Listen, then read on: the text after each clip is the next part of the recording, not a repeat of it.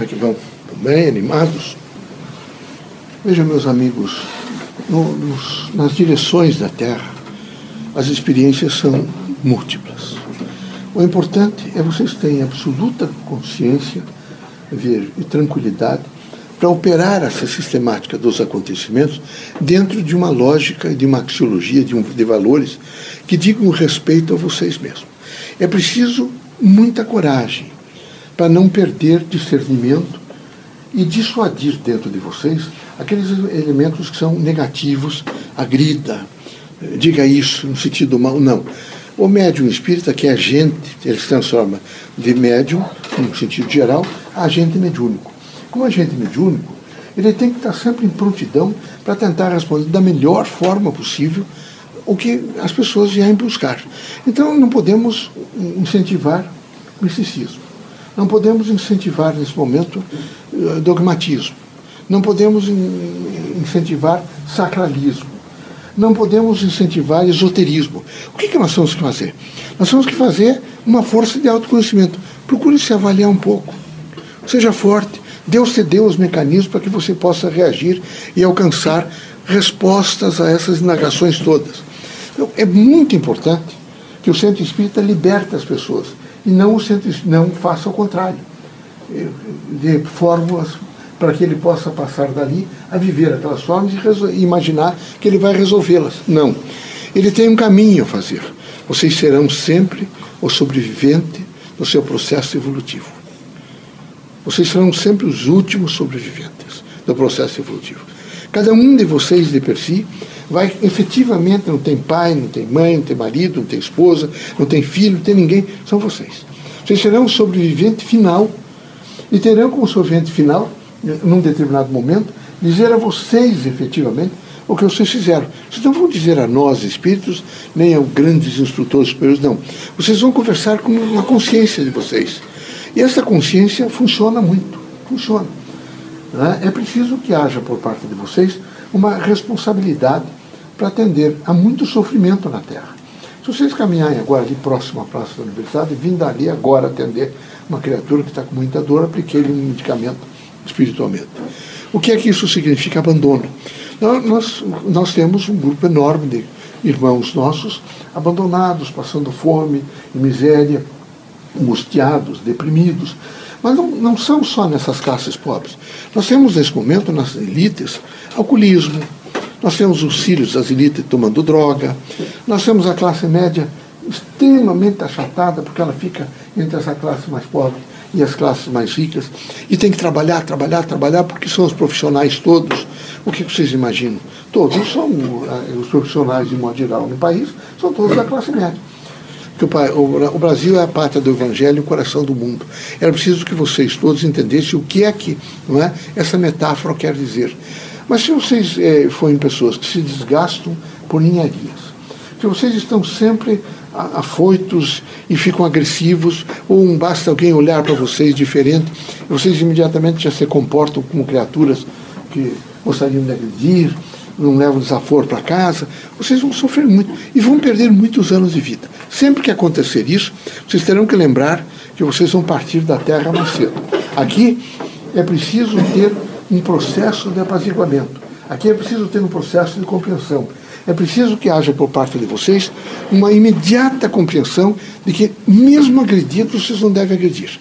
Não devem responder, porque vocês respondem para o pai, para a mãe, para os irmãos, para os parentes. Vocês, o país passou a ser quase uma anarquia. É horrível. E era preciso que vocês, todos vocês, que ocupam posições e que ocupam uma posição fundamental, que é a posição, evidentemente, do homem espírita. Vocês têm que olhar um pouco para trás e ver o homem mais materializado, de uma outra religião, e agora o homem espírita. Como é que eu sou como homem espírita? Como homem espírita, eu sou lúcido. Eu não vou, de maneira nenhuma, fazer linguagens que, nesse momento, deponho contra meu irmão. Eu não vou fazer linguagens que rompam o equilíbrio do meio e me criem é, antagonismos mentais. Eu vou tentar viver da melhor forma possível com amor. E o que é amor? Amor é uma linguagem silenciosa, de dentro para fora, que imediatamente pacifica os homens e os ambientes. Era necessário ter a coragem de sensibilizar mais o próprio ser para amar. Não é tão difícil fazer isso. O importante é estar sensibilizado. Há uma sensibilização ao contrário. A sensibilização para comprar bens, para andar bonito, para fazer essas coisas que o materialismo quer. Ele, quanto mais vocês trabalharem, mais vocês gastarem, mais o processo materialista não é, se reveste, evidentemente, de poderes. Vocês precisariam ser comedidos. Vocês sabem, perguntem, por exemplo, na estatística, quantas operações plásticas foram feitas neste ano que passou. Vocês ficariam assustados. Será que todas elas são corretivas? Todas elas vieram é lábio lepurino, é alguma é queimadura? É Não, é para embelezamento. É o país onde mais se gasta dinheiro em cirurgia plástica. Agora, eu tenho um número enorme de criaturas que eu vou atender todos os dias, porque é, o nascimento de crianças. É difícil até é, é, arranjar o local para interná-las, às vezes, no momento. Eu tenho um número enorme de criaturas que estão morrendo em casa não é, com leucemia. Eu tenho um número enorme de criaturas que fizeram fraturas expostas que foram atendidas, mandadas para casa. Então, tem um número enorme de criaturas que estão é, com vírus dificílimos, com síndromes difíceis. Então, então, como não tem fundações, me parece que se tivesse fundações, riqueza, homens ricos há no mundo inteiro. Até lá nessa Rússia que era comunista, tem outros homens milionários, arquimilionários. Mas eles criaram fundações, onde você coloca esse dinheiro sobre uma fundação e pessoas, vejo, profissionais especializados, imediatamente né, dirigem um pouco desse dinheiro para cirurgias plásticas, para cirurgias eh, necessárias, né, até plástica para corretivas. Tem pessoas que precisam de correção, eh, levam esse, esse dinheiro para criaturas idosas.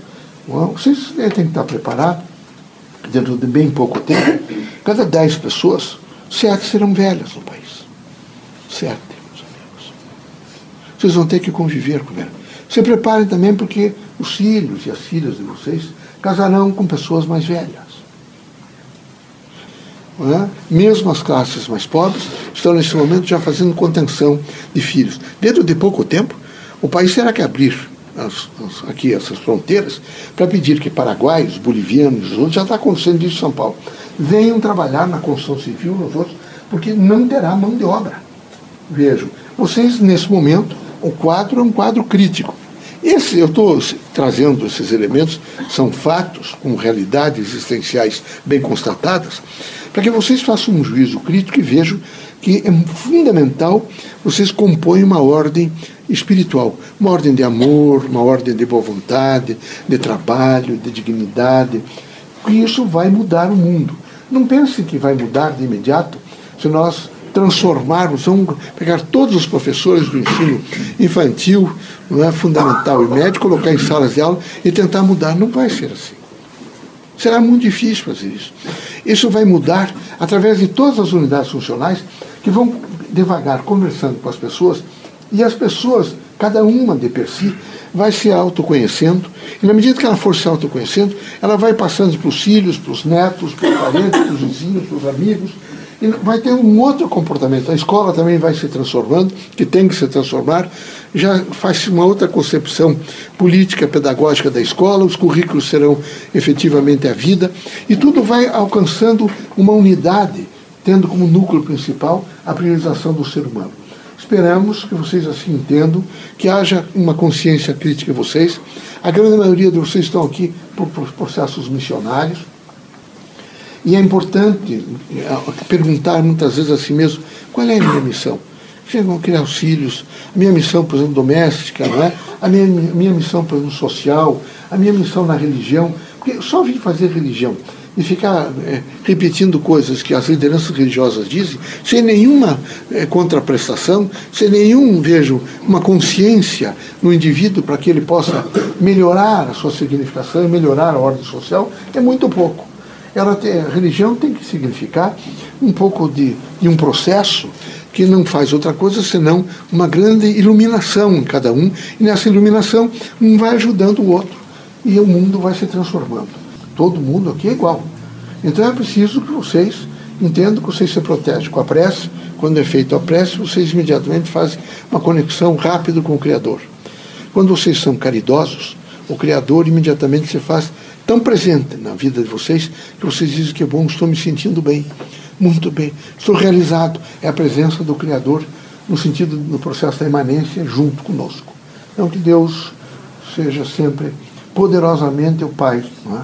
um aspecto de nos ajudar, nos fortalecer e nos amparar.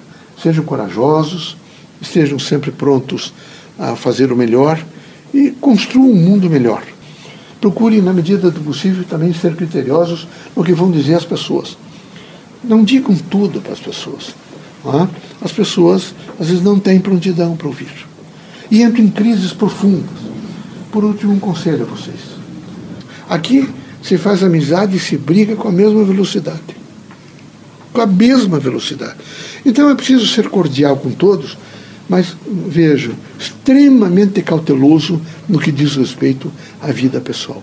A vida pessoal é uma vida que deve ser resolvida, quem sabe, com o companheiro, com a companheira, eh, não é? com os pais, com as pessoas muito chegadas, mas nunca colocar isso numa ordem pública, porque é muito perigoso. Quero também dizer a vocês uma coisa importante. Vocês estão muito. O Antônio Green nos contou que os brasileiros na Europa não arranjam emprego. Estão desempregados, alguns passando fome. E me disse uma coisa difícil. Isso porque eles nunca olham diretamente para as pessoas. Estão sempre assim. E particularmente na Alemanha, quando você for fazer uma entrevista em qualquer lugar do mundo, você tem que olhar nos olhos das pessoas.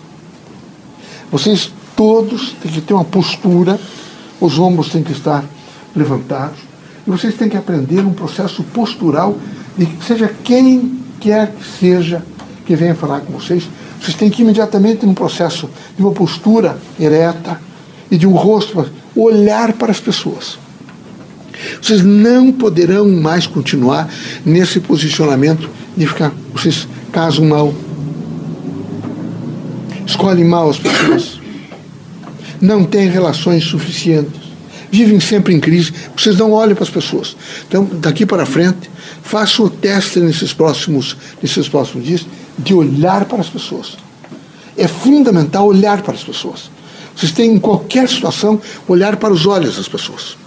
Nada de baixar a cabeça. Pelo contrário, se tiver errado, aguentem o que a pessoa está dizendo de vocês errado, vou pensar, vou reavaliar, depois lhe direi alguma coisa. Mas com os olhos na pessoa Nada de ficar ouvindo a pessoa de cabeça baixa. E o pior, vocês ainda fazem isso aqui e impede a oxigenação. Vocês enterram, parece aqueles pássaros que enterram a cabeça lá, e não, o que é horrível. Tratem de soltar aqui e ficar numa posição absolutamente de recepção de oxigênio e de dimensão não é? boa. Muita paz, estou feliz de conversar com vocês. Quero vê-los alegres, muito alegres muito felizes. Não é? Sem felicidade a coisa fica difícil. Às vezes a Curitiba escurece, vocês já viram, né? Aí vocês têm que fazer o céu azul na mente de vocês. Ah, em setembro aí, Curitiba é muito bonito em setembro, sempre foi. Eu subia, eu vinha lá de Paranaguá e chegava aqui, né? Paranaguá não gostava muito de vir para cá, mas não vinha, né? Tinha, era deputado, de tinha que vir. Aí a, a composição, tudo escuro, eu tinha que fazer com o pensamento. Então, eu sei que vai, vai ser claro amanhã. Não se deixar ficar aquele processo negativo, está ruim, está ruim. E ruim nada disso. Tratar de respirar, não é? Os caboclos aqui do Pará têm um, ditado para corcoviar. Viu? E vai embora a coisa. Sejam felizes.